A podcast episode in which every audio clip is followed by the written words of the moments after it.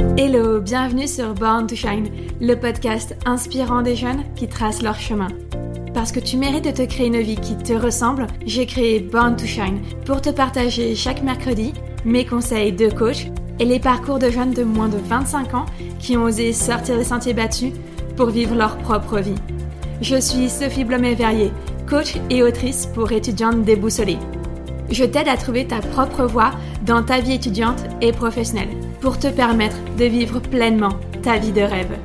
Car j'ai été à ta place et je me suis plantée. En terminale, entre la pression pour réussir chaque trimestre et le bac, je me suis sentie débordée et incapable de faire moi-même un choix d'études supérieures. Alors j'ai suivi l'avis de mes parents. Et ça a été ma plus grosse erreur. Quelques mois plus tard, j'ai compris qu'il n'y avait que moi qui pouvais savoir ce qui me correspondait vraiment. Et j'ai osé me réorienter dans les études de mon choix. Depuis que j'ai trouvé ma voie, je vis chaque jour ma vie de rêve. Alors j'aimerais que mon expérience et celle des jeunes que j'invite sur le podcast te servent pour t'éviter de faire les mêmes erreurs et enfin te créer ta vie de rêve. Si l'épisode te plaît, n'hésite pas à me laisser un commentaire sur Apple Podcast, c'est le meilleur moyen de me soutenir et en plus c'est simple et rapide à faire. Maintenant, installe-toi confortablement et prépare-toi à te créer une vie sur mesure.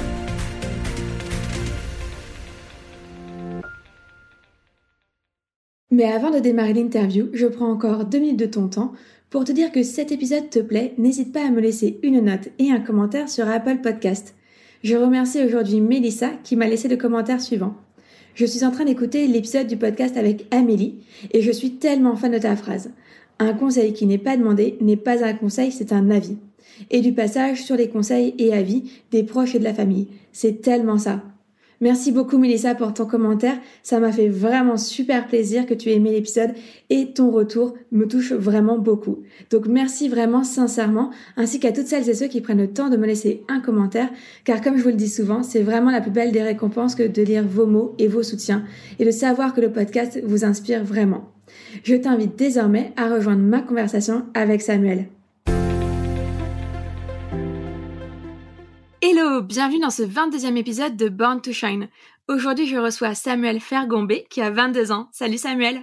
Salut Sophie, comment tu vas? Ça va très bien, merci et toi? Super. Top. Alors, je te reçois aujourd'hui car tu es étudiant à la Sorbonne et à l'EHESS. Pas facile à dire.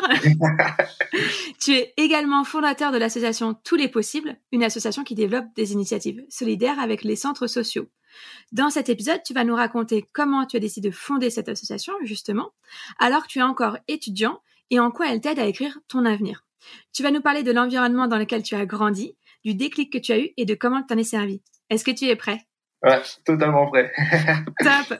Bah écoute, c'est parti avec la première question. Moi, j'aimerais savoir, et sûrement les auditrices aussi, en fait, comment tu as euh, été éduqué, dans quel environnement tu as grandi, euh, ta famille, euh, l'école? Raconte-nous un peu tout ça. Alors, je suis né dans le nord de la France, dans une petite ville qui s'appelle Aulnoy-les-Valenciennes. Et j'ai fait mes études d'abord à Valenciennes, donc j'ai fait des études dans un dans l'enseignement privé dans un premier temps, et puis après dans un second temps, je suis allé dans le public au lycée parce que j'ai eu des énormément de difficultés au niveau de l'école. J'étais pas forcément très très assidu à l'école, on va dire. et puis après, je suis monté à Lille pour faire mes études en sciences politiques j'ai très tôt été touché par la, par la culture. Du coup, j'ai eu de la chance de, de grandir dans un milieu où on avait facilement accès aux livres, on avait facilement la possibilité d'aller au cinéma, au théâtre. Et du coup, très tôt, mes, mes parents, en fait, euh, m'ont m'ont amené à, du coup vers ces, ces sujets-là.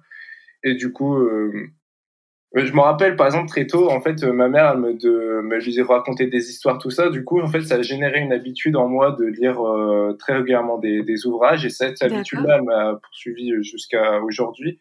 Et surtout, on, le verra par la suite, mais vraiment, elle m'a aidé, par exemple, pour rentrer dans à l'école des hautes études en sciences sociales, à développer une, une certaine rigueur d'un point de vue de, de la lecture, de la point de vue de, de mes projets. Et ça m'a permis aussi de développer tout simplement mes projets ce que je peux dire aussi de mes parents, c'est que c'est qu'ils ont été très tôt engagés. Donc, je pense que ça a dû jouer aussi par la suite. Ils ah. étaient engagés euh, politiquement.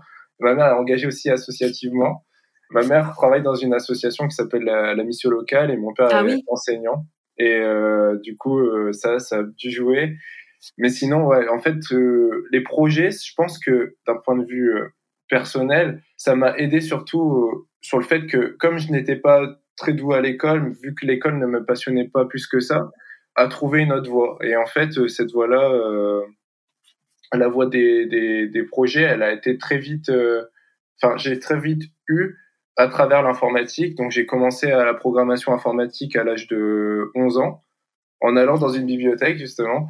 Et c'était génial parce qu'à ce moment-là, du coup, j'ai commencé à créer mes premiers sites internet. J'ai ouvert un, premier blog où j'ai commencé à écrire des articles euh, sur la technologie, sur. Euh, j'étais très fan d'Apple à ce moment-là, donc j'ai créé beaucoup d'articles sur Apple.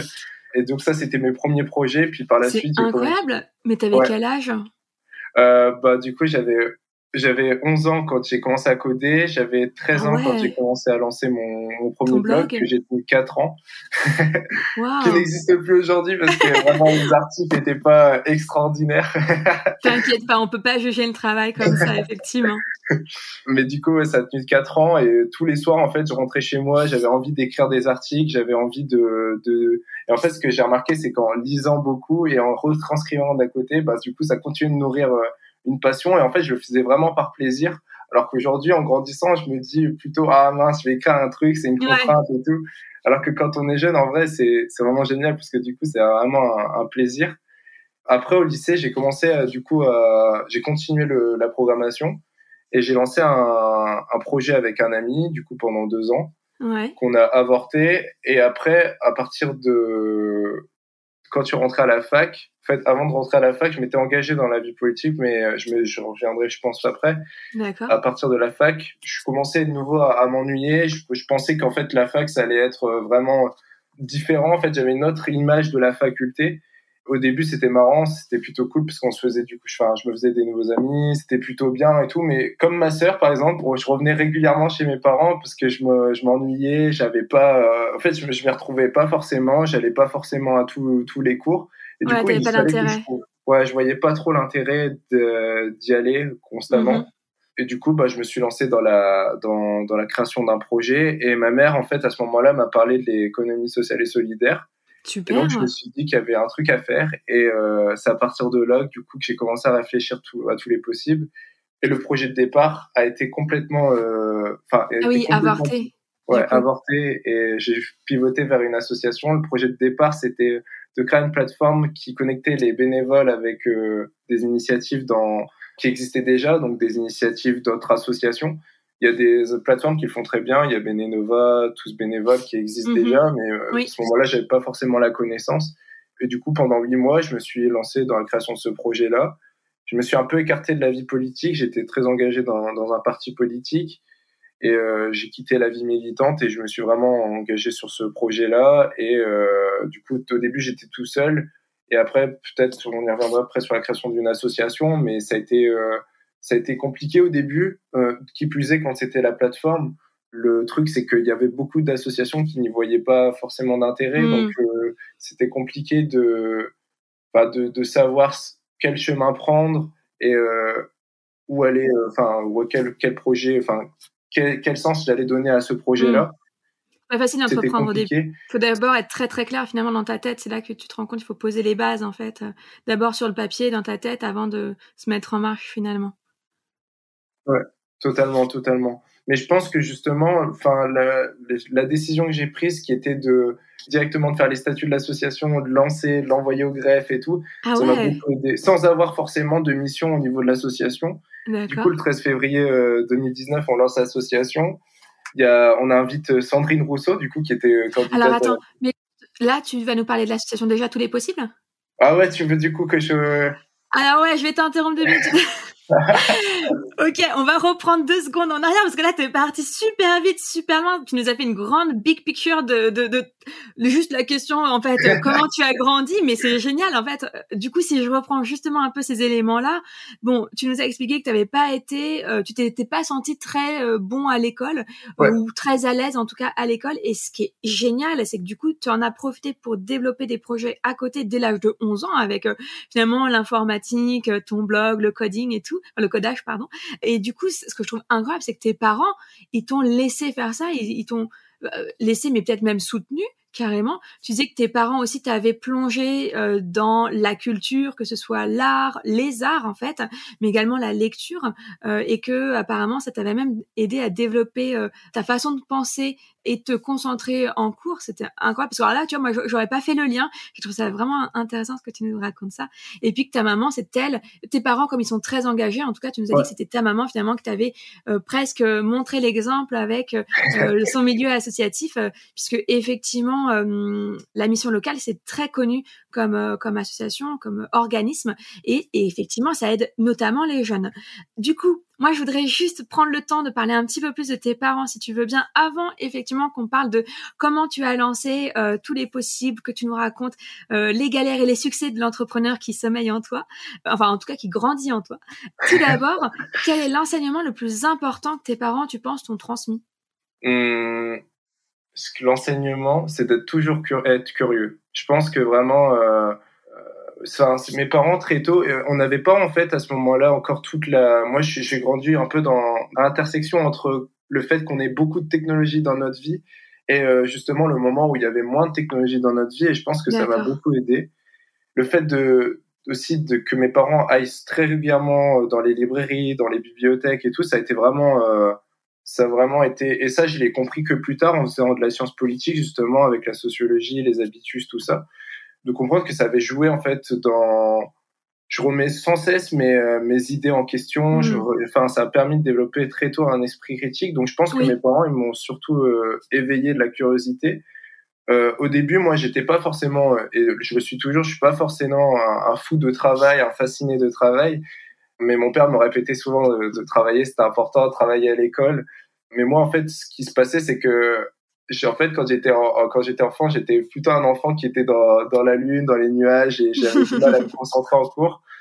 Même que ça soit mes parents, mes les professeurs, je pense que c'est vraiment, j'ai vraiment eu de la chance d'avoir des personnes qui m'ont appris justement, euh, ouais, qui m'ont encouragé à, à toujours euh, être curieux, à toujours s'intéresser à des choses et du coup très tôt très tôt ça euh, et, du coup que ça soit des parents des professeurs vraiment j'ai à chaque fois j'y pense et j'en parle souvent avec ma mère c'est vraiment quelque chose qui m'a beaucoup aidé Ouais, donc c'est super. En fait, finalement, la curiosité que tes parents t'ont transmis, euh, c'est ça qui qui les a aussi euh, incités à se dire bah ok mon fils euh, euh, préfère passer son temps à la librairie à la, bibliothèque à coder sur les ordinateurs à écrire son blog. En fait on le laisse faire parce que ça va lui enfin voilà on est on est curieux aussi de ce que ça peut donner. On a confiance en lui. En fait tes parents étaient assez ouverts d'esprit justement parce que ils avaient cette même curiosité en eux pour te laisser faire et, et te trouver. En fait ça t'a aussi permis de te trouver du coup. Ouais.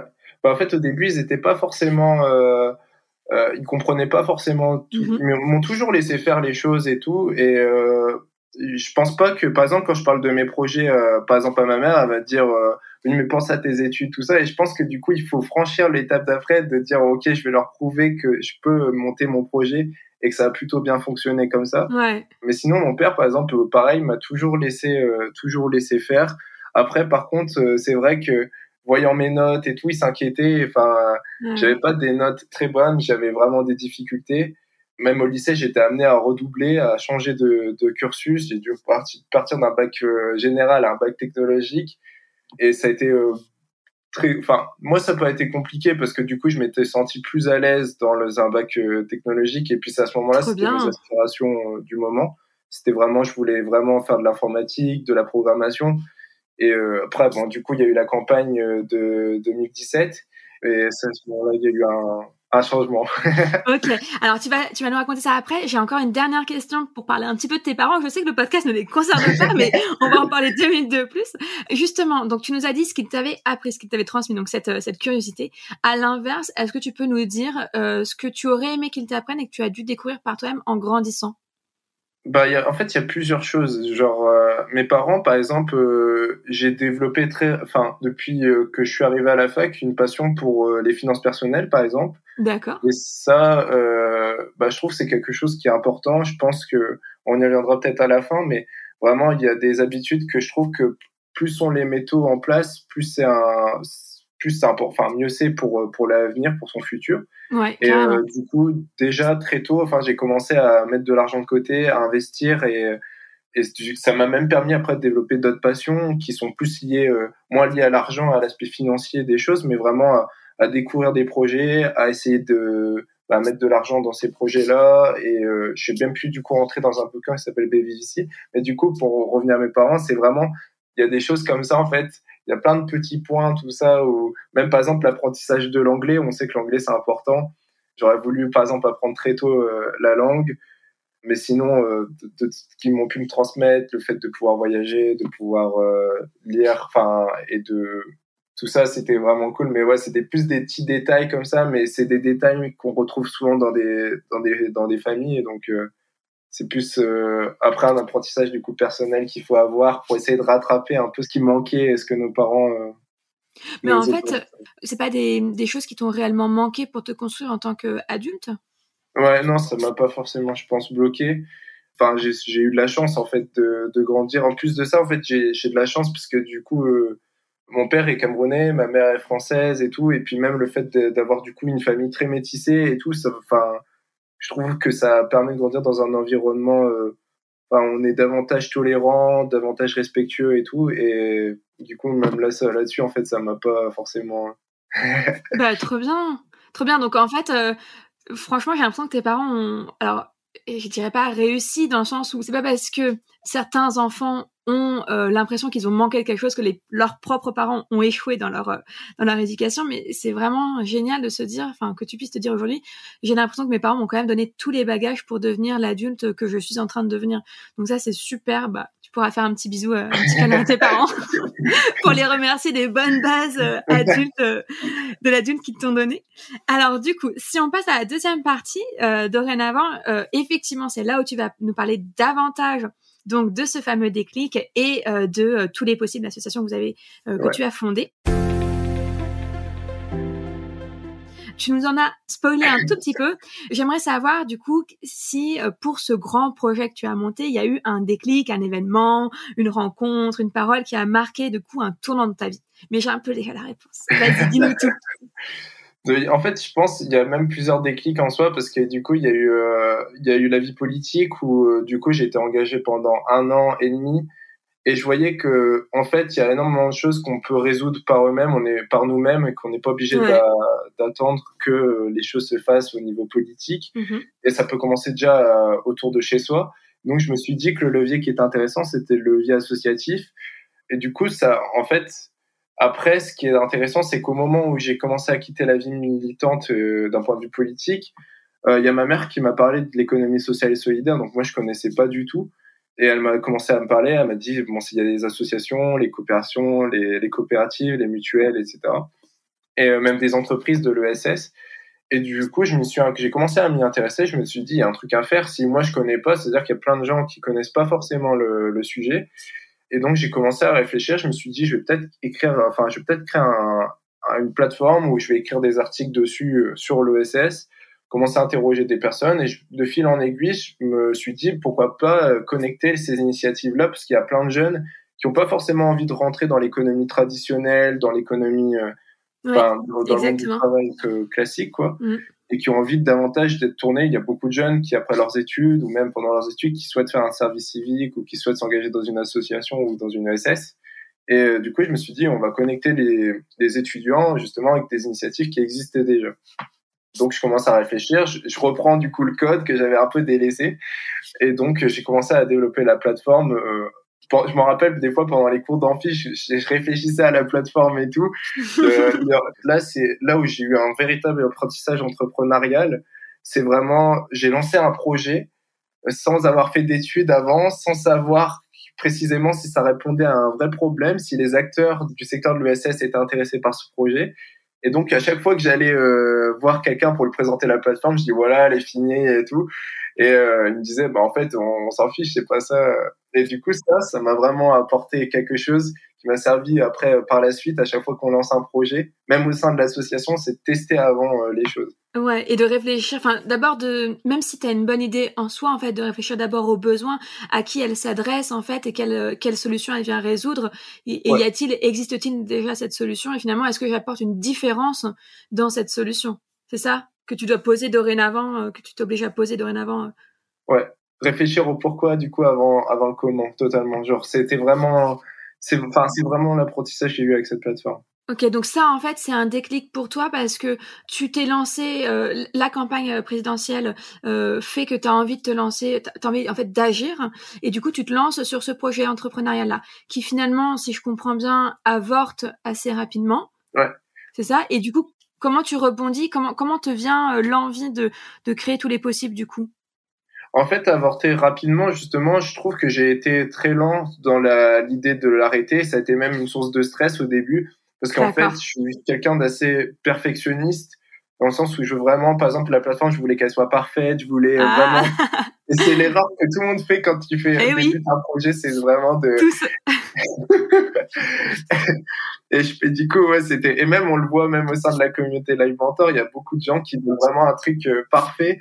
Et euh, ouais, du coup, j'avais lancé tout, tout bien. Et au final, au dernier moment, euh, je me suis dit non, il y a un autre, euh, enfin, il y a une autre un autre moyen de pouvoir justement connecter les bénévoles avec des initiatives. Mm-hmm. Et avant du coup de créer l'association, c'était de développer un chatbot. Donc j'avais développé un chatbot sur euh, Facebook Messenger et quand on a lancé l'association, on l'a présenté comme ça. Et, euh, ah ouais, t'avais fait énormément de boulot quoi. Mais ça, ça a pas, pareil, ça a pas tenu deux semaines et au final, en deux semaines après, on avait complètement, on était vraiment devenu une assoce. Et euh, ce qui est marrant, c'est que quand même, du coup, il y a eu le déclic avec ma mère qui m'a expliqué le SS, tout ça. Mhm. Et après, il y a eu un troisième déclic avec euh, l'association euh, Tous les Possibles. C'était la rencontre avec Linda, qui est une personne que, que j'admire vraiment, une personne très importante qui, qui dirige une épicerie sociale et solidaire à Lille mhm. et qui, qui se trouve au quartier Moulin, donc là où il y avait ma faculté. Donc, on part à, sa rencontre pour lui présenter un peu le projet et elle me dit en fait, complètement, elle passe à côté de la plateforme et tout. Mais elle me dit, en revanche, il y a quand même euh, quelque chose qui est intéressant dans ton projet, c'est l'idée de connexion. Moi, je sais qu'il y a beaucoup de jeunes, euh, enfin, qui viennent avec leurs parents à l'épicerie et qui euh, n'ont pas forcément. Euh, moi, je me rappelle quand j'allais faire des courses avec mes parents, c'était pas forcément le truc qui me faisait le plus. Clairement. moi, je devais traîner des pieds, à mon avis. Euh, je pense qu'on faisait appel à moi juste pour porter les sacs, ça me saoulait. ah ouais, c'est pareil, exactement pareil. Maintenant, quand on me dit prends le caddie, je suis là, non. et du coup, bah, ça, enfin, je me suis dit ouais, c'est vrai qu'il y a un truc à faire. C'est les jeunes, en plus, ils sont, c'est des jeunes qui n'ont pas forcément la possibilité d'accéder au au musée, au théâtre, au cinéma et tout. Et justement, à ce moment-là, il y a eu ce déclic, du, coup, pour lequel je parlais dans la première partie, mhm. qui était on n'a pas forcément les mêmes chances. Et du coup, comment faire pour que tout le monde puisse avoir la chance de pouvoir accéder à ce qui m'a un peu, quelque sorte, fait?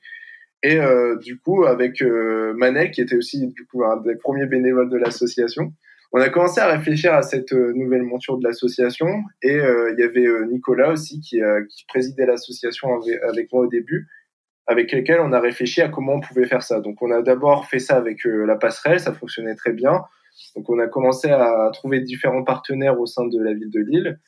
On a la Maison Folie, on a le musée euh, d'histoire naturelle, on a euh, le, on a un musée qui se trouve à Vinos d'As qui s'appelle le LAM, on a le Palais des Beaux-Arts, etc., etc. Donc on a commencé à essayer d'avoir le plus d'initiatives possibles à ce que chaque semaine on puisse organiser des, euh, des sorties pour les enfants et qu'à côté on développe de l'accompagnement scolaire. Donc on l'a fait d'abord à l'épicerie. Je me rappelle, on avait, il y avait deux enfants, il y avait deux enfants, deux bénévoles, Manel et moi, et et au final, bah c'était c'était assez compliqué au sein de l'épicerie de faire de l'accompagnement, mais ça a notre idée.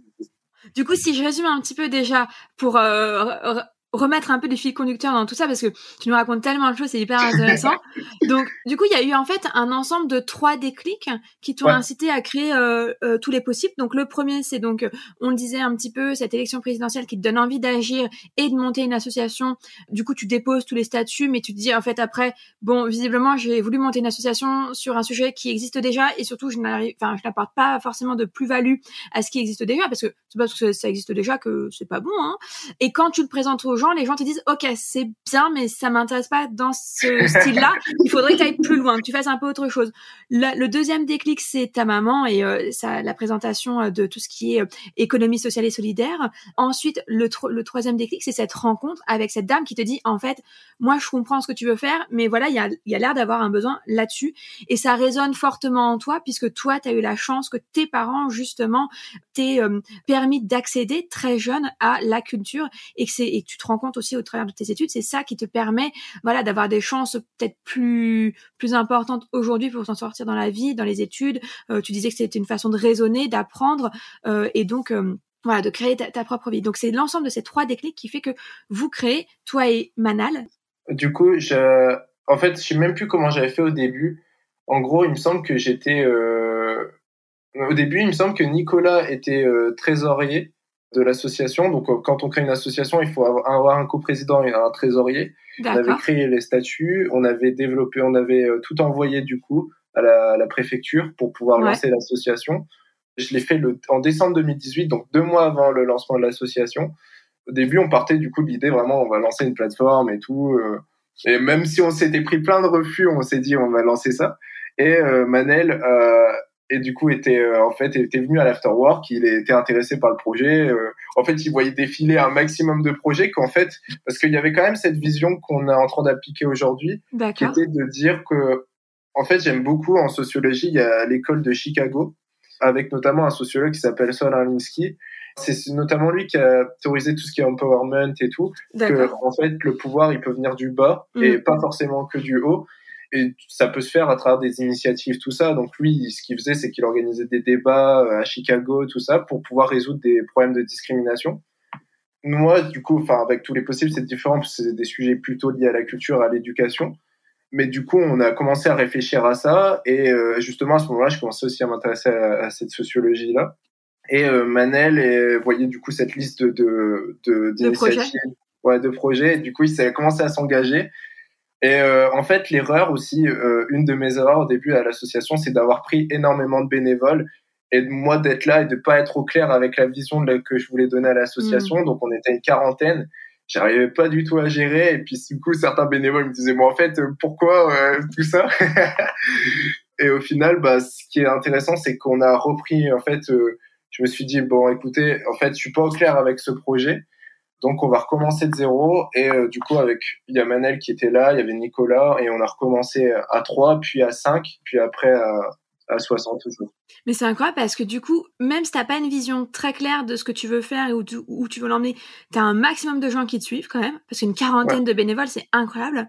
Tu oses en fait te dire, attendez, step back, tu vois, genre on s'arrête, on fait un pas en arrière, on stoppe tout parce que tu dis en fait tu repars à trois pour poser les bases. Donc Nicolas, toi et, euh, Manel, vous reposez les bases, vous reposez une vision, euh, des objectifs, des envies, des projets alignés avec euh, donc du coup bah cette envie d'apporter la culture et de d'optimiser, d'améliorer l'éducation en fait finalement des, des jeunes qui n'ont pas accès à, à, autant de possibles, hein, du coup pour reprendre les, mots, voilà que toi Thierry. et là en fait les gens, les bénévoles, les étudiants reviennent à la charge. Tu dis, vous finissez à combien? 60 Enfin, finissez. En tout cas, là, tu parlais d'une soixantaine? Ouais. Là, on est une soixantaine de bénévoles. Donc là, maintenant, enfin, à Lille, on a quasiment tous les centres sociaux avec lesquels on travaille. Et maintenant, du coup, on a pu se lancer dans d'autres villes. À Paris, c'est pas facile la transition maintenant entre plusieurs villes.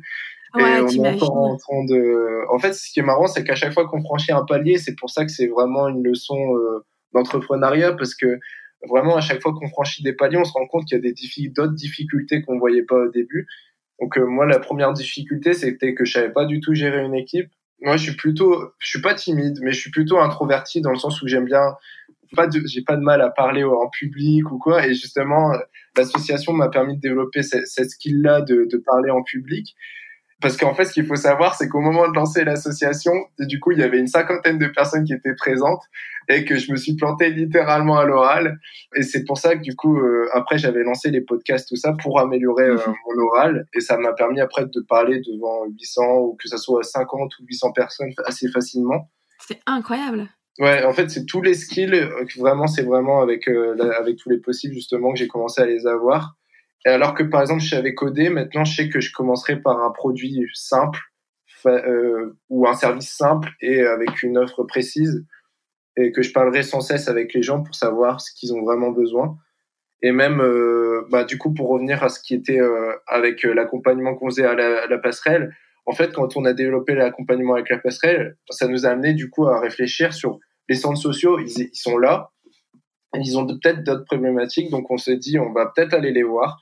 Et en effet, en fait, ils ont un programme qui s'appelle, qui développe avec la CAF, qui, le programme Classe, et euh, ils ont sans cesse besoin de bénévoles. Ils nous ont dit, ouais, nous, on a clairement du mal à, à faire ça. Donc, on a commencé à avoir un centre social, puis deux. Et euh, à chaque fois, c'est toujours, euh, les centres sociaux reviennent toujours vers nous en disant, bah, franchement, merci parce que vous nous aidez. Et pourtant, c'est tout simple, en fait. On, ce qu'on fait, c'est juste que, après, la plus-value qu'on va essayer, qu'on essaye d'apporter et qu'on va continuer d'apporter euh, au mieux, c'est toujours d'organiser des sorties culturelles, de pouvoir à chaque fois développer des initiatives avec eux. Et euh, après, la vision sur le long terme, c'est vraiment qu'on est euh, qu'on soit une association de référence là-dessus. Du coup, ça, c'est sur ce sur quoi on travaille aujourd'hui. Mais ouais, carrément.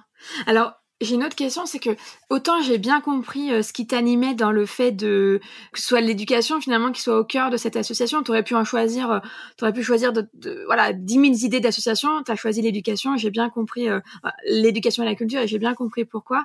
Par contre, qu'est-ce qui t'animait dans le fait d'entreprendre en fait? Tu as commencé très très très très jeune à entreprendre et puis tu nous l'as dit, tu as entrepris sur des choses très variées, aussi bien le blog et le, coding, oui, le codage, pardon, j'arrête pas de le dire en anglais, mais le codage et l'informatique, comme euh, bah du coup ce podcast pour oser prendre la parole en public, comme cette association et donc le milieu culturel associatif. Qu'est-ce qui t'anime dans le fait d'entreprendre? Qu'est-ce qui t'intéresse?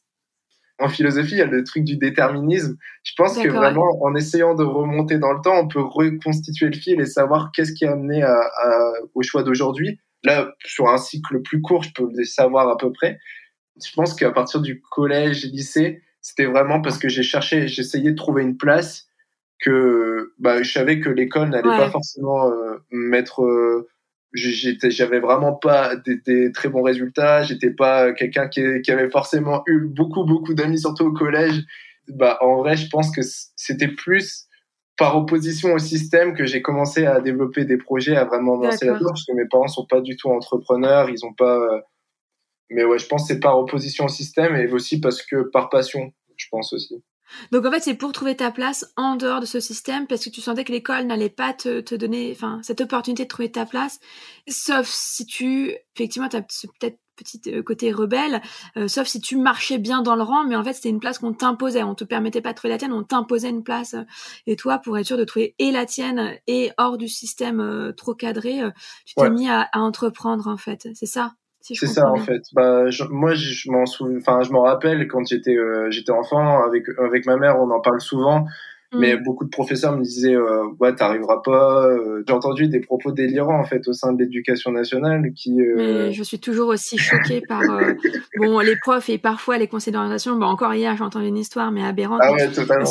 Alors là pour le coup on peut parler de déterminisme. À quel moment qui décide de ta vie? Enfin je veux dire et qui pose un jugement mais qui a valeur de vie ou de mort sur sur ton avenir? Bon ça me ça me met hors de moi mais ça joue beaucoup en plus. Et bien sûr, sur la confiance en soi, sur euh, euh, le fait d'oser, le courage, euh, bien sûr, complètement. Mais c'est absolument incroyable le pouvoir qu'ils ont de détruire des vies, enfin, dans le sens où ils vont détruire des confiances, des, des systèmes de pensée individuels, des personnalités. Ouais, je, bon.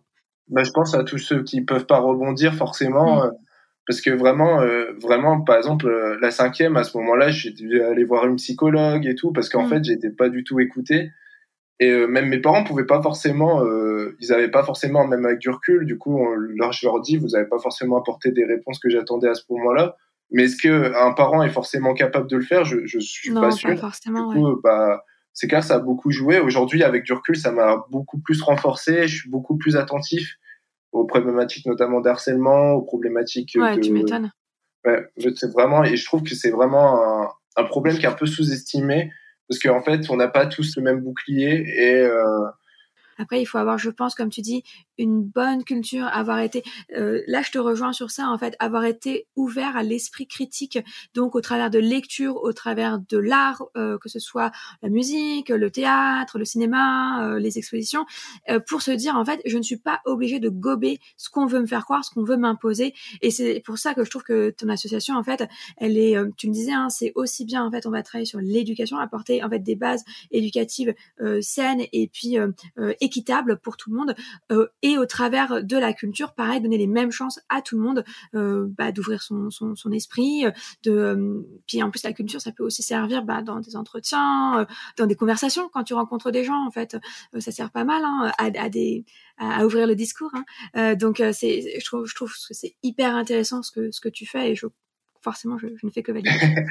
Mais totalement, en vrai, c'est vraiment même ouais, l'esprit critique, euh, l'éveil, et puis même ce que tu disais par rapport même aux questions de recrutement et tout. En fait, on se rend pas compte sur le moment de ce que la culture peut nous apporter, mais c'est sur le long terme que ça commence à jouer et tout, et ça peut jouer euh, dans le monde professionnel, mm. dans le milieu personnel. Ouais. Qui plus est dans une société. Moi, justement, je trouve que le problème, le problème de notre société, c'est vraiment on essaye de trop spécialiser les gens. Et justement, avoir aussi de la culture générale, de s'intéresser sans cesse à de nouvelles choses, c'est pas forcément un mal, puisque ça permet du coup de, si on, dans cette spécialité qu'on croyait du coup être, euh, comment dire, faite pour nous, qu'on croyait vraiment, euh, enfin, pour lesquelles on s'est battu après tant d'années d'études et tout, et eh ben, au final, on peut se rendre compte qu'avec la culture générale, qu'il y avait une autre voie, peut-être que c'était le voyage, peut-être que c'était le milieu associatif, peut-être que mhm. c'était un autre euh, champ il y a beaucoup de philosophes qui disent ça que la culture, euh, si on cesse d'être curieux, on, on, meurt en fait. Mm. Et c'est clair que moi, par exemple, si je cherche d'apprendre, je commence à, à pas me sentir bien, je, je, commence à être déprimé, alors que le fait d'apprendre constamment ou d'avoir une journée bien remplie en même si à la fin on est fatigué, mais bien remplie en termes d'apprentissage, de, gens rencontrés et tout, c'est vraiment euh, c'est vraiment une, pour moi une, ce qui fait qu'il important, c'est vital, ouais. Ouais, ouais c'est vraiment important ouais, et ultra vital comme tu dis. Tu dois choisir dans quelles études supérieures tu veux t'inscrire l'année prochaine, mais tu te sens complètement perdu. Entre les questions qui restent sans réponse, la pression de devoir rendre ton verdict en mars et la peur de faire le mauvais choix, impossible d'y voir clair et de trouver ta voie. Sache que les doutes, le manque de temps et la peur sont les trois ingrédients qui poussent la plupart des étudiants à faire un choix par hasard ou par défaut, et donc à se tromper de voie, de perdre au moins une année, puis devoir se réorienter. Mais plutôt que de se réorienter, tu ne penses pas qu'il vaudrait mieux apprendre dès le début comment trouver sa propre voie? Alors, en tant que coach qui accompagne les étudiantes à se réorienter, j'ai voulu cette fois prendre le problème à la racine. Car si je peux aider mes coachés à trouver enfin la voie qui leur correspond, après s'être perdus, je sais que je peux t'aider toi aussi à trouver dès maintenant ta voie et t'éviter de perdre ton temps. C'est pourquoi j'ai créé la Born Shine Academy, mon programme de coaching en ligne pour t'aider à sortir du labyrinthe de l'orientation et décrocher ton ticket d'entrée dans l'établissement de tes rêves. En trois mois, trouve la voie étudiante faite pour toi et réussis ton inscription dans l'établissement de tes rêves. Sans galérer toute seule, grâce à une communauté d'étudiantes bienveillantes et une séance de coaching en groupe par semaine. Tu penses que la Bornstein Academy peut t'aider à trouver ta voie? Alors inscris-toi dès maintenant pour participer gratuitement au challenge 5 jours pour trouver ta voie étudiante et plonge dans l'expérience pour découvrir le coaching d'orientation en ligne. Au mieux, en 5 jours, tu as trouvé ta voie étudiante. Sinon, tu le verras, la Bornstein Academy et moi sommes là pour toi. Inscris-toi dès maintenant pour participer gratuitement au challenge 5 jours pour trouver ta voie étudiante. Grâce au lien dans la description de l'épisode. Alors, sur ces belles paroles, si on passe à l'avant-dernière partie euh, de l'épisode du podcast, j'aimerais te poser euh, une question en particulier parce que je trouve ça hyper intéressant tout ce que tu nous as raconté sur, euh, sur l'association que, que tu as fondée. Mais si on regarde aujourd'hui où tu en es et demain, jusqu'où tu as envie d'aller? Jusqu'où tu as envie de la mener, cette association? Ça, ça paraît vraiment ambitieux, mais j'aimerais bien. Vas-y, rêve. J'ai envie vraiment de. Et je, sais pas si, si les. Enfin, en fait, j'aimerais qu'on devienne vraiment une assoce, enfin, l'assoce numéro un sur le champ dans lequel on est, en, tout cas en France, qu'on soit une assoce de référence. Donc, on est, mhm. euh, là, on est plutôt bien parti avec l'équipe qu'on a. Bien. Et d'un point de vue du recrutement, mais pas que d'un point de vue du recrutement, mais d'un point de vue des projets et de la vision qu'on a de l'association. Mhm. Ma vision sur le long terme, en tout cas avec tous les possibles, ce serait que peu importe la ville dans laquelle on est, que ce soit Lille, mhm. Paris, Brest, Valenciennes, Marseille, Toulouse, en fait, euh, bah, tous les possibles sont implantés et en fait que ça soit un peu le, euh, le centre des initiatives un peu la vision de départ, mais du coup une vision qui dépend pas d'une plateforme et qui, qui en réalité en fait fédère des initiatives qui existent déjà, ou alors créer ses propres initiatives. Donc par exemple là, euh, en fait, vu qu'on a tous les centres sociaux à Lille, on peut développer des initiatives entre eux, ce qu'ils faisaient pas forcément avant, où on va pouvoir organiser des inters et tout. Là, on a commencé, on va commencer à distribuer des culottes menstruelles aussi. Ouais, j'ai vu ça. Plein d'initiatives de ce type-là. Et ce qui est bien, c'est que à force de se développer, on peut on peut commencer aussi à réfléchir plus grand, à essayer de résoudre d'autres problématiques hors éducation. Et euh, là, cette année, on vise à avoir des services civiques aussi. Trop bien. Euh, ça va être plutôt bien et ça va permettre de développer des projets, notamment certains qui ont été avortés. On voulait euh, récupérer un projet de villa d'urgence pour les sans-abri, mm-hmm. qui était en gros, c'était c'était des camions frigorifiques qui étaient transformés pour mm. pouvoir accueillir des, des sans-abri. Et ça, c'est un projet qui avait déjà été mené et qu'on trouvait, enfin, qui était génial, mais qui était complexe à mettre en place avec euh, la structure qu'on avait. Donc ça, c'était au moment où il y avait la transition. Là, on était à ce moment-là à 30, 30 euh, personnes au sein de l'association, mais c'était encore assez, et surtout des personnes à plein temps pour des projets plus grands. Ok. En gros, si je comprends bien, c'est que tu as quand même une vision assez lointaine, euh, idéale, euh, un, un, un, ouais, un idéal vers lequel tu veux aller et que tu travailles pas à pas avec des petites actions et des plus ou moins gros projets en plus, parce qu'il y a quand même des, des, des, moyens gros projets que vous mettez en place, sur lesquels vous travaillez euh, chaque année pour tendre vers cet idéal euh, vers lequel vous avez envie d'aller. C'est génial. Ouais, totalement. Et surtout que, enfin, là, le, le truc sur lequel on va travailler, hormis les questions de recrutement, c'est vraiment même aussi la question des financements. Mhm. Moi, je trouve qu'en fait, un des gros problèmes, mais là, du coup, ça sort même de tous les possibles, c'est vraiment, il y a tellement de problématiques aujourd'hui à résoudre sur le climat, socio-économique, mhm. même des questions d'égalité et autres. Mhm. Et en fait, ces problématiques-là, euh, bah, moi, je vois plein de jeunes qui vont partager telle chose, telle chose. Mais en fait, concrètement, qu'est-ce que tu fais, toi, dans ton quotidien, pour tendre vers ce que cet idéal-là que tu défends, que tu partages? Et en fait, euh, nous, on sollicite beaucoup une aide qui s'appelle le PIC, le projet d'initiative citoyenne à, à, Lille. Et je sais pas si cette aide existe dans d'autres villes, on n'a pas encore sollicité d'aide dans d'autres villes, mais en fait, moi, ce qui m'a choqué, c'est quand euh, le chef de projet du coup de, d'une de, mairie quartier m'a dit il y a énormément d'argent, mais il y a trop peu de projets. Et c'est pareil. Ouais, vraiment, il y a. c'est incroyable. Et euh, y a des. Bah, tant mieux, ça veut dire qu'il y a des fonds qui existent et qui sont alloués à des projets solidaires et, et, sociaux et écologistes, en tout cas engagés. Ça c'est trop bien de savoir ça parce que souvent on a tendance à ruminer en disant non mais de toute façon je n'ai jamais soutenu, voilà voilà voilà. Et en fait il faut juste effectivement du coup se bouger pour aller chercher la la bonne, enfin le bon fond, euh, la bonne entité qui pourra nous aider, nous soutenir. C'est trop bien ça déjà de savoir ça. Et d'ailleurs, c'est un des problèmes du coup qu'on va essayer de résoudre à tous les possibles. C'est une fois qu'on est dans les quartiers, qu'est-ce qu'on fait du coup euh, pour toujours être dans ces stratégies d'empowerment? C'est de détecter des jeunes qui vont créer des projets dans leur quartier que tous les possibles vont accompagner pour euh, améliorer la vie dans leur quartier, créer des emplois et euh, etc., etc. Finalement, un peu comme une ruche entrepreneuriale, quoi. Ouais, mais ouais, c'est parce qu'en plus de ça, on doit repenser l'entrepreneuriat autrement et tout. Du coup, j'ai la difficulté après, ça va être de définir ce que c'est que tous les possibles exactement. Et... Ouais. bah en fait, euh, il y en a tellement beaucoup, tous, euh, qu'effectivement, tu n'as pas de limite, mais c'est aussi ça qui est hyper intéressant. Tu ne te mets pas de limite et t'en mets pas euh, à ceux que tu veux aider, quoi. Là, il y a vraiment, il n'y en a pas de limite. Je mesure aussi l'impact, et là, du coup, je veux remercier même tous les bénévoles ici, mais vraiment, je mesure l'impact des actions qu'on fait, qu'on mène aussi sur la vie des bénévoles eux-mêmes. On a accueilli des, des, des, stagiaires, par exemple, qui ont grandi à nos côtés et puis qui aujourd'hui euh, ont trouvé leur voie dans l'ESS ou qui ont tout simplement voulu monter des projets. Je pense à Sarah notamment.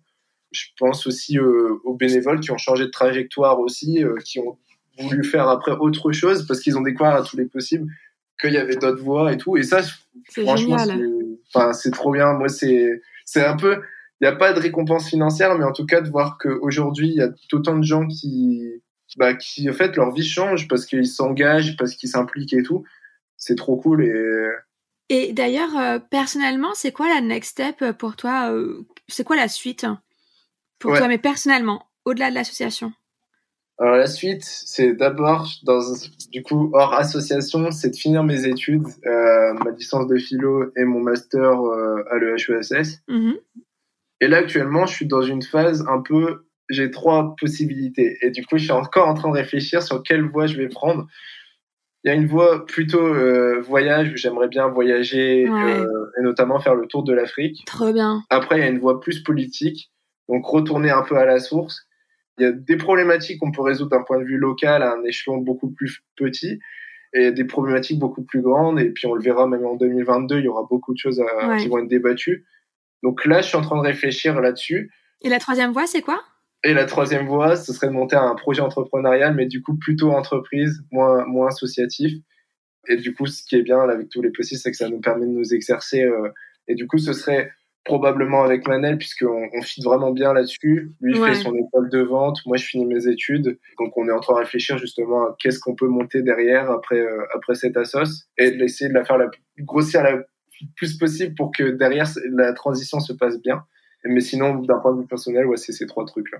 Et puis finalement, euh, au sein de l'association, en fait, vous vous êtes entraîné à être des chefs d'entreprise. Ça se gère de la même façon, j'imagine. Ouais, en fait, presque dans le sens où je pense que les gens, quand ils montent un projet, en fait, qui c'est vraiment, c'est au début, ils font un boulot euh, incroyable de malade dans le sens où ils vont devoir travailler tous les jours sur leur projet, sur comment le développer, trouver les bonnes personnes, trouver les bons vraiment de structurer le projet au début. Après, il y a des personnes peu à peu qui vont adhérer à la vision du projet, puisque du coup, la personne qui crée le projet, en fait, c'est plus la personne qui va être capable de savoir où, le projet est mené. Par exemple, je pense à Alex, qui est pour Mentor, qui a une vision très déterminée de, ce que c'est que Mentor, ou même ce qu'on fait à tous les possibles, ou peu importe, enfin, dans n'importe quel projet. Et après, il y a des personnes qui peu à peu se greffent à ce projet, et puis qui se trouvent que la vision est bien, et qui font évoluer cette vision. Après, c'est clair qu'il y a des personnalités très différentes au sein d'une association ou d'une entreprise, et la difficulté pour un quelqu'un qui préside ou qui dirige quelque chose, c'est d'essayer de jongler entre ces différentes personnalités et de comprendre aussi des problématiques. Là, on a vu qu'on avait pas mal de problèmes récemment euh, au sein de l'association. C'est de prendre du recul et de savoir euh, comment on peut résoudre ce problème-là et comment la prochaine fois on peut mieux faire. Hmm. Mais moi, je, en fait, pour moi, l'association, c'est vraiment, je me pars de l'idée. Là, là, ce soir, on fait un, un after work avec des bénévoles de, à Paris. C'est vraiment, j'essaye que ce soit convivial, qu'on ait, euh, que ce soit vraiment amical et tout. Hmm. Mais après, c'est clair, il y a forcément, je pense qu'il n'y a pas d'engagement ou de truc qui doit être négligé. Je pense pas que que ça soit dans une assoce ou dans un dans une entreprise, sinon par mal en fait. Ouais, surtout si on n'est pas 70% de notre temps. Euh, exactement. après tout ce que tu nous as dit qui était hyper intéressant, j'ai envie de t'inviter à passer à la dernière partie de l'épisode parce que malheureusement on arrive quand même au bout d'une heure. Va penser à, à, clôturer, surtout si tu as cet after work avec tous les bénévoles. Je voudrais surtout pas te mettre en retard et, et aller justement profiter d'un moment assez convivial avec eux. Alors, pour cette dernière partie, j'ai, euh, si je me trompe pas, quatre questions à te poser. La première, avec tout ce que tu nous as raconté sur ton expérience entre, associative slash entrepreneuriale, puisqu'on a compris que c'était un petit peu finalement la, même chose, quel serait le conseil le seul, hein, le seul conseil que tu aimerais donner à un jeune en fait aujourd'hui qui est euh, un peu toi il y a il y a deux trois ans, qui a envie de lancer quelque chose, euh, qui ne sait pas encore quoi, qu'est-ce que tu lui donnerais comme conseil? Être curieux et faire. curieux et passer à l'action, donc. Ouais, je pense vraiment. Parce que, enfin, en développant, c'est vraiment. Je pense que notre difficulté à notre génération, et beaucoup de personnes, même des personnes beaucoup plus âgées qui atteignent la soixantaine et tout, je pense, j'y reviendrai quand à la partie lecture et tout, mais c'est vraiment de trouver sa singularité. Ce qui fait hmm. que on va donner un sens à notre existence. Et en fait, trouver sa singularité, c'est un peu un combat de tous les jours. Ouais. Et en fait, ce qui amène à trouver sa singularité, je pense, c'est tout simplement d'être, du coup, de, ça revient à la curiosité, d'être curieux et de faire. Et quand je dis faire, c'est vraiment, je vois plein de personnes qui se mettent des blocages, qui vont dire, euh, par exemple, moi, quand je faisais les podcasts, j'avais pas peur d'envoyer un message à Jacques Seguela ou Sam Hamar ou peu importe. C'était des personnes qui m'inspiraient en quelque sorte, mais j'oublie pas que ce sont des personnes comme nous, en fait, ah et, du coup, je leur envoyais un message et, ça se passait plutôt bien. Et à chaque fois, mm. j'étais content parce que je passais à une étape du dessus, à l'étape du dessus et ça cassait mm. sans cesse des nouveaux trucs et ça m'a mis en confiance. Et en fait, c'est vraiment, je pense que faire en ne se mm. mettant pas de blocage, en essayant de pas anticiper, c'est vraiment et c'est compliqué parce que même moi je dis ça, mais il y a encore des trucs où je vais avoir tendance à anticiper. Mais en fait, je ne peux que être d'accord avec toi quand tu dis en fait trouver sa singularité et passer l'action parce que le propre du coaching, bah, c'est cette introspection, donc t'aider à trouver ta singularité. Mais et c'est là la différence aussi avec euh, un psychothérapeute ou euh, ou par exemple un conseil d'orientation, c'est te permettre de passer l'action. En fait, moi, je t'aide à passer à l'action. Et, et sans passage à l'action, en fait, il y a pas de résultat parce que tu peux avoir toutes les idées de la terre en disant j'ai été le premier, j'y avais pensé avant tout le monde, ou j'avais eu envie de faire ça, et surtout quand t'as 60 ans et que tu dis ah j'aurais bien aimé. Bon, ils ont pas 60 ans pas comme ça, mais plutôt 90. Mais ah, mais j'aurais bien aimé de mon temps faire ça et tout. Et en fait, bah, tu l'as pas fait et tu, tu, tu t'as que des regrets après ou que des leçons de morale à donner aux autres, quoi. Bon, c'est un peu dommage. Donc vraiment, le passage à l'action, c'est vraiment la clé euh, du coaching. Et, et, par contre, pas arrêter de reporter à chaque fois euh, en en 2022, je vais le faire. Mmh. mais ça, c'est la peur en fait. C'est la peur qui fait procrastiner. J'avais fait un épisode d'ailleurs, je sais pas, épisode 7, je sais plus, épisode 8, sur la procrastination. Et c'est la peur qui nous fait procrastiner. Donc du coup, ça c'est bien d'avoir aussi quelqu'un pour t'accompagner, pour t'aider, que ce soit un mentor, un ami, comme toi t'as ta Manel, tu vois, genre ça soutient, comme tu dis, vous avez la même façon de penser, ou alors ça peut être une coach, tu vois, pour t'aider justement à passer à l'action et te, te, te, défaire. En plus, je sais que euh, je dis pas ça que pour prêcher pour ma paroisse, parce que chez Live Mentor, c'est une entreprise où on coach les entrepreneurs à euh, s'améliorer, à faire euh, que leur business réussisse. Donc forcément, j'imagine que tu, tu dois euh, valider. Je, je présente peut-être que je suis un peu présomptueuse, mais voilà, je pense que tu valides ce que je dis parce que je suis totalement d'accord avec toi dans le sens où même Alex par exemple prend des coachs. Enfin, chacun prend, a essayé de trouver un appui. Je pense que les coachs, c'est aussi quelque chose que j'ai envie d'essayer et tout en vrai, sur le long terme, je pense que ça va être indispensable qu'on en ait parce qu'il y a d'autres problématiques qui, qui arrivent et, euh, et qu'on pourra pas résoudre. C'est ça. Et en fait, il y a toujours des trucs sur lesquels, sur lesquels on est doué. Mais même moi, en tant que coach, j'ai une coach. J'en ai même deux, tu vois. Parce que il y a des choses sur lesquelles j'ai beau savoir tout ça, il y a des moments la peur prend le dessus sur moi et j'ai besoin de me faire aider pour passer à l'action. Donc, euh, en fait, même si toi t'es doué sur plein de choses, tu vois, il y a des petits moments où tu vas peut-être rencontrer un petit blocage et même t'as peut-être besoin d'une coach parfois sur une séance. Bam, ça a été hyper efficace, hyper déclencheur. Voilà. Trop bien. Bah écoute, super intéressant. Alors justement, on va parler un peu de tes talents. On, en a parlé un tout petit peu, mais le podcast s'appelle Born to Shine. J'aimerais que tu nous dises toi en quoi tu brilles. En vrai, je pense que ça revient toujours à la curiosité. Je pense que je suis, j'ai toujours faim. J'ai toujours faim d'apprendre des choses. Euh, vraiment autour de, autour de moi à chaque fois, j'essaye d'avoir le plus possible de livres et tout, de, de m'intéresser à plein plein de sujets. Et du coup, euh, bah, je vais réfléchir en permanence, je vais avoir sans cesse des nouvelles idées et euh, pour, pour mes projets, mais aussi personnellement. Et euh, ça me fait évoluer dans ma façon de penser, mais même euh, de comment je suis avec les autres. Et souvent, en fait, ce qui est intéressant dans ce, dans, dans ce truc-là, de d'être toujours curieux et d'avoir toujours été curieux, c'est que du coup, ça m'a permis aussi de trouver parfois des livres au bon moment. Genre, il y a mm. des livres qui tombaient pile au bon moment et qui m'ont fait grandir. Je pense au mode de Sisyphe, au désert des Tartares et, et autres. Et c'est incroyable ce truc-là. Après, euh, d'autres diront que, et là du coup je me place d'un point de vue extérieur, d'autres diront que je suis plutôt, euh, bah, plutôt avenant et que je suis tendance à vraiment euh, pousser les gens, à tirer les gens vers le haut. Du coup, je pense que c'est peut-être pour ça aussi qu'au début il y avait une quarantaine de personnes à l'association alors qu'il n'y mm. avait rien. C'est que j'avais eu peut-être ces capacités, peut-être j'ai toujours cette capacité à vouloir du coup amener les gens vers un projet du coup, je pense qu'il y a, il y a ça. En fait, ces deux trucs-là ont joué, mais je pense que moi, c'est la curiosité. Ouais, c'est marrant parce qu'en fait, toi, tu te vois briller d'une certaine façon et tu penses que les autres te voient briller d'une autre façon. C'est intéressant. Trop bien. Je pense que bah, quand je les interroge, c'est vraiment ce truc-là qui revient.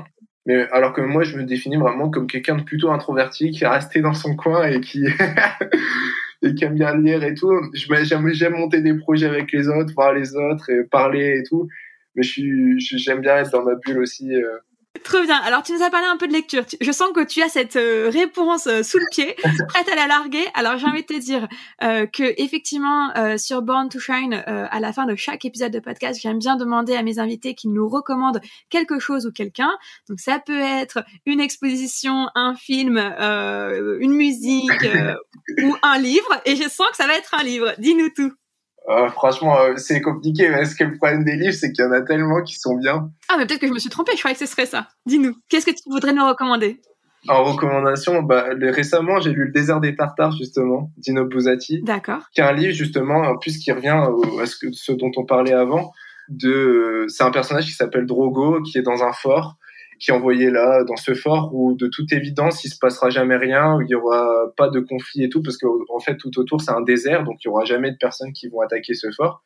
Et euh, c'est un livre sur euh, la fuite du temps, le temps qui passe. Il, Drogo arrive à 30 ans, il a toujours rien vécu, il a 40 ans et au final sa vie lui échappe et euh, je peux pas en dire plus, mais vraiment, ce livre est incroyable. Mm. parce que je pense qu'il y a un âge aussi où, quand on le lit, du coup, on commence à se rendre compte et on se dit, ah ouais, quand même, il faut vite que je prenne des décisions. Le temps passe vite. Mais après, en termes de livres, mon livre préféré, c'est L'art de perdre d'Alice Zéniter. D'accord. Et après, euh, le portrait de Dorian Gray. J'en mettrai trop. Ah ouais, j'avoue. Bon. bah alors, c'est le seul que j'ai lu, donc c'est peut-être pour ça que je réagis aussi. Mais euh, Dino Buzzati, effectivement, euh, c'est un. Je sais que c'est un chef-d'œuvre de la littérature, en tout cas un, must, mais je ne l'ai pas lu. Euh, mais effectivement, je, je connaissais le résumé de l'histoire. Ça peut être très intéressant, et je trouve que ce qui est intéressant dans ce que tu racontes, c'est peut-être cette synchronicité que le livre t'est tombé dans les mains au bon moment par rapport peut-être aux questions que tu te posais. Et c'est à ça qui fait qu'on. C'est ça qui fait qu'on est en fait plus réceptif à son message et qu'on va peut-être mieux le comprendre. Parfois, il y a des livres, bon, tu comprends rien, t'accroches pas, tu dis que c'est de la merde, tu balances, et puis en fait tu retombes dessus dix ans plus tard et tu dis putain, oh, qu'est-ce que ah, c'est C'est vrai, et je pense que vraiment il y a vraiment des livres comme ça. Je pense au, lycée ou au collège quand ils nous donnaient, moi par exemple Gustave Flaubert, j'arrive pas à rentrer dedans. non plus. Et on est beaucoup comme ça à voir euh, tenter Madame Bovary l'éducation sentimentale à pas être rentré dedans. Alors qu'il y a des livres comme ça, je pense à un certain âge. Bah, du coup, je parlais du portrait de Dorian Gray, mais au début d'année, quand je l'ai lu, ça a été un, un, déclic. Je me suis dit, ah, ce livre-là, il m'a vraiment euh, marqué. Mais pareil, il y a vraiment de l'art de perdre. L'an dernier, quand je l'ai lu, en fait, je m'étais fixé un challenge de lire un livre par semaine. Et je l'ai tenu, et même j'ai lu davantage. Et aujourd'hui, c'est resté. Et l'un des premiers, c'était l'art de perdre. Et ce livre-là, en fait, c'était une réponse à plein de questions que je me posais en tant que métisse et tout. Trop bien. Et ça, c'est un livre que je peux conseiller à quelqu'un qui, qui, serait né dans, dans une famille euh, tout simplement qui serait métisse, ou même quelqu'un qui est d'origine maghrébine, ou peu importe. C'est un livre très, très intéressant. Il avait eu le prix Goncourt des lycéens. En tout cas, une famille avec deux cultures, un message culturel en plus. Ouais, c'est ça. Ouais. C'est ça, totalement. Genre, c'est euh, l'histoire de Naïma, en fait, qui, qui est en fait de la troisième génération et euh, qui va remonter, du coup, à ses origines algériennes et euh, du coup, on revoit l'histoire de Ali, le grand-père, euh, de Hamid, le, le, fils, et puis après de Naïma, du coup, la petite Trop fille. Bien. Et c'est génial, puisque peu à peu, en plus de ça, ça, en fait, on est entre la France et l'Algérie, donc on voit deux choses différentes. Et c'est trop, trop bien. Il y a, le début est vraiment génial. J'aime trop ces livres euh, avec où on remonte le temps, où on voit multigénérationnel ah et surtout bah là il y a du multiculturalisme parce que du coup entre la France et puis l'Algérie, mais la, la, l'union entre, enfin, euh, c'est oui l'union de la France et de la, enfin pas l'union, mais pas l'union dans le sens euh, solidarité, mais l'union en sens euh, oui une sorte de mariage vraiment très forcé même d'ailleurs entre l'Algérie et la France à différentes, du coup le voilà l'échange entre la France et l'Algérie à différentes époques de leur indépendance ou ou quoi. Et ça me fait presque penser, si je peux me permettre, à un livre qui s'appelle 100 ans de solitude de ouais Gabriel Garcia Marquez. Merci, j'avais la fin, mais j'avais pas son prénom, que j'adore. Personnellement, ça a été pareil, euh, blow minded euh, le jour où je l'ai découvert. Et, euh, et, effectivement, ça me fait penser à ça, multi, multigénérationnel.